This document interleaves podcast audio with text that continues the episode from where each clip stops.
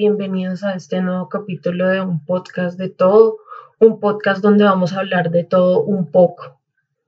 Para el día de hoy, lunes de psicología, voy a tocar un tema, voy a hablar de algo que estoy segura que la mayoría de ustedes tal vez no conozcan o cuando les mencione el nombre tal vez se les haga desconocido, pero lo bueno es que se pueden identificar con algunos de los eh, de las características que voy a describir. De pronto ustedes mismos eh, no sabían cómo se llamaba o, lo, o no sabían describir qué, era eso que ustedes sienten de pronto. Bueno, esto, esto es eh, paz, personas altamente sensibles. Y esto quiero hacer énfasis en que no es ningún trastorno ningún trastorno de personalidad, ni tampoco un trauma, ni tampoco una psicopatía o psicopatología. Eh, psicopatología son ya los trastornos más graves de la personalidad. No, esto es algo eh, completamente normal. Es un rasgo de la personalidad de algunas personas, eh, es un rasgo hereditario. ¿listo? Y pues que puede acentuarse más convivencias que tiene la persona en su infancia, como la mayoría de rasgos de la personalidad que cada uno de nosotros tenemos. Eh, pero esto no es eh, nada de que preocuparse ni nada malo. Eh, simplemente, pues voy a describirles qué es esto y de pronto si ustedes se identifican con la mayoría de estas características, pues probablemente sean personas altamente sensibles. Este es un concepto pues, que se encuentra en un proceso de estudio y evolución. Según los estudios, dice que afecta entre un 15 y un 20% de la población mundial. Básicamente, ¿qué, es, qué, qué experimenta una persona sensible? Pues simplemente tiene una percepción muy diferente a la de los demás. Son conscientes de las cosas pequeñas y procesan la información de manera más profunda. Son personas que tienden a ser creativas, muy empáticas y también pues viven sus emociones eh, de manera más intensa que los demás. Eh, como dije, son personas que tienen una mayor percepción de las cosas y tienen una mayor estimulación neurosensorial, es decir, el sistema nervioso de estas personas es más, eh, funciona de manera más profunda, em, percibe las cosas de manera más detenida y también pues su parte cognitiva eh, tiene mayor activación frente a ciertos estímulos, tanto externos como internos. Ahorita vamos a profundizar en esto. Este término fue estudiado por primera vez en los años 90 por una psicóloga em, estadounidense que se llama Elaine Aron eh, y ahí ella le puso una denominación científica que fue sensibilidad, sensibilidad del proceso sensorial. Y eh, bueno, ahí ella escribió un libro que se llama El don de la sensibilidad, que les recomiendo que lo busquen en caso de que ustedes se sientan identificados. Eh, ella aquí es donde hace su, la conexión de estos rasgos de personalidad con el funcionamiento del sistema nervioso y dice que estas personas tienen un sistema nervioso muy sensible, que son conscientes de, varias cosas que de pronto los demás no, y tienden a abrumarse pues mayor, en con mayor intensidad y más fácilmente. También esto, bueno, esto tiene sus lados sus lados buenos y sus lados no tan buenos.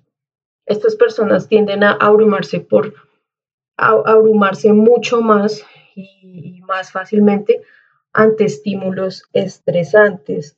Entonces ahí voy a, a, poner un ejemplo. Hay personas que tienen mucha dificultad en ver películas de terror, por ejemplo. ¿Por qué? Porque pues estas películas generalmente tienen temáticas muy pesadas, temas densos, imágenes fuertes, em, tratan con cosas sobrenaturales que son demasiado fuertes. Entonces, Una persona altamente sensible es la que siempre le va a huir a este tipo de contenido. Diferente, por ejemplo, yo soy una persona que le encanta el cine de este estilo y lo disfruto, no sufro viéndolo. Entonces es algo contrario a lo que les pasa a las personas altamente sensibles, ya que estas personas para nada se la pasarían bien viendo una película de terror y siempre tratan de vivirle. Igual, por ejemplo, en las noticias. Vemos que la mayoría de medios de comunicación, pues hay noticias que son en su mayor parte negativas, noticias de asesinatos, noticias de terrorismo, noticias, bueno, cosas horribles. Y estas personas que de pronto se expongan a esos estímulos de noticias o de cosas negativas, tienden a sentirse más abrumadas. Si es una noticia triste, pues se sienten mucho más tristes de lo normal eh, que otra persona que de pronto, bueno, sí, me causa tristeza, pero no me afecta de pronto mi día. En cambio, estas personas de pronto inician su día con una noticia triste y de una automáticamente su día se vuelve triste y sombrío. Entonces, esa, esa es la diferencia clave entre, entre una persona altamente sensible y una persona que no lo es. Eh, bueno, esto tiene que ver mucho, como, como se ha dicho, con el sistema nervioso. Por eso es que eh, hice mención de que esto es algo genético, porque esa genética o esa codificación en su ADN eh, que viene heredado de sus padres modifica el funcionamiento fisiológico de su sistema nervioso y del funcionamiento de su cerebro. Por eso el procesamiento de información es totalmente diferente y por eso va relacionado también con sus emociones, porque también las emociones tienen en el cerebro su parte en el sistema límbico y eh, pues esta, esta herencia genética afecta también el funcionamiento de estas áreas del cerebro que nos ayudan a procesar las emociones y bueno, entre otras cosas. Eh, antes de, que se hubiera investigado más en el pasado, pues se creía que eh, las personas eh, que tenían esta tendencia a paz eran las personas tímidas, introvertidas. bueno, porque ¿qué sucede?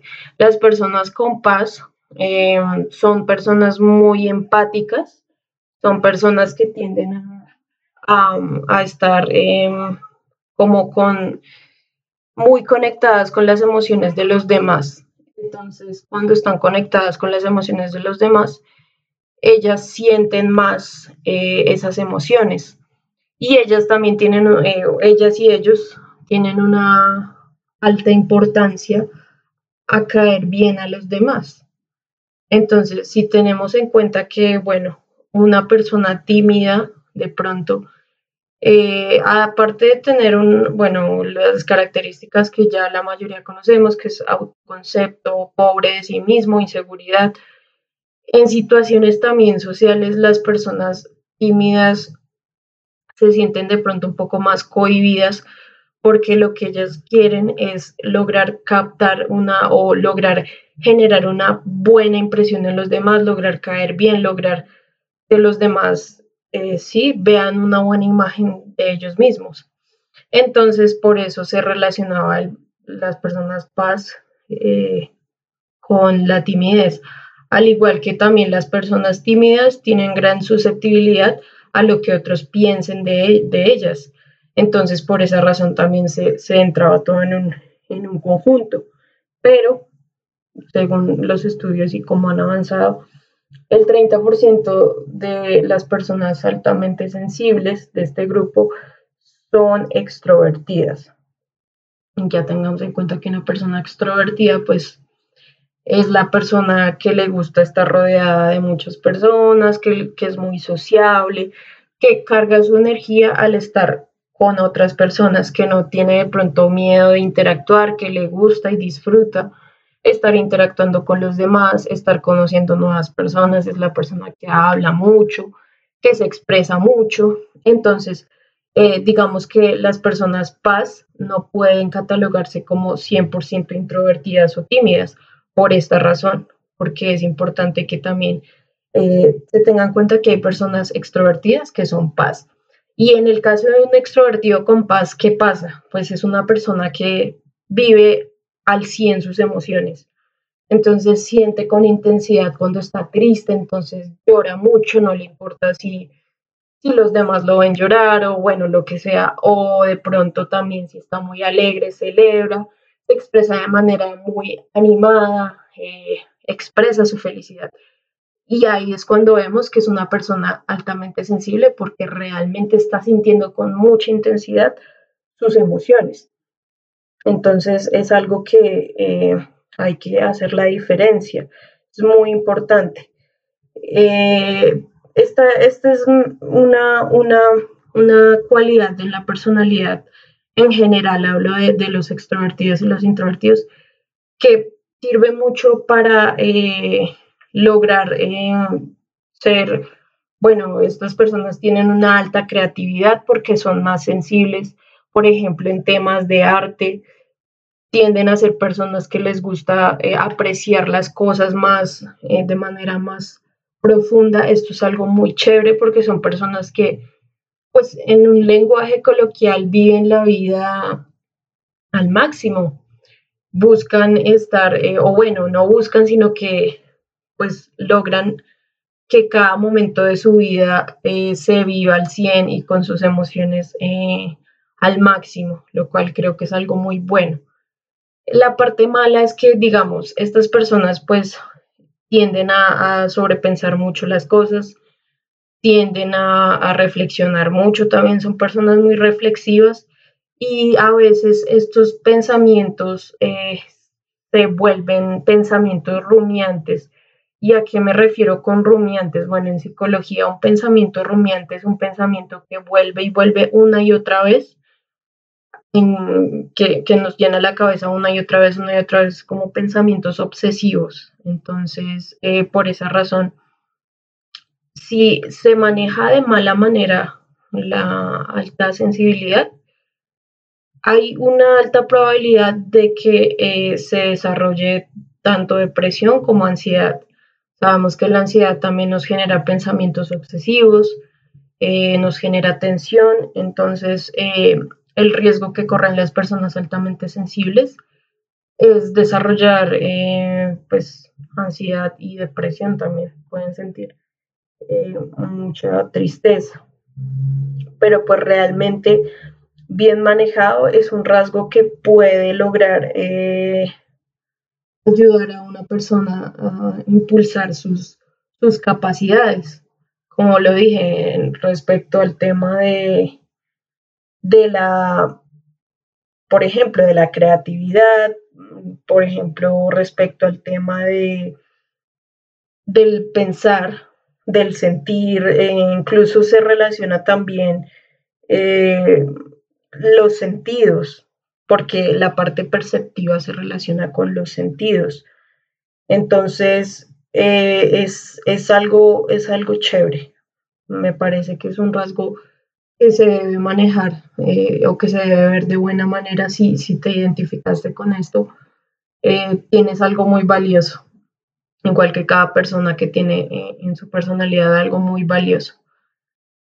¿cuándo, pues, ¿Cuándo sería necesario buscar ayuda de un profesional? Como lo dije, cuando el tema de pronto, pues si te sientes muy triste o si la situación es abrumadora, eh, prevenir antes de desarrollar un cuadro de depresión o si ya está sucediendo el cuadro de depresión o de ansiedad también, buscar ayuda lo más pronto posible es lo recomendable.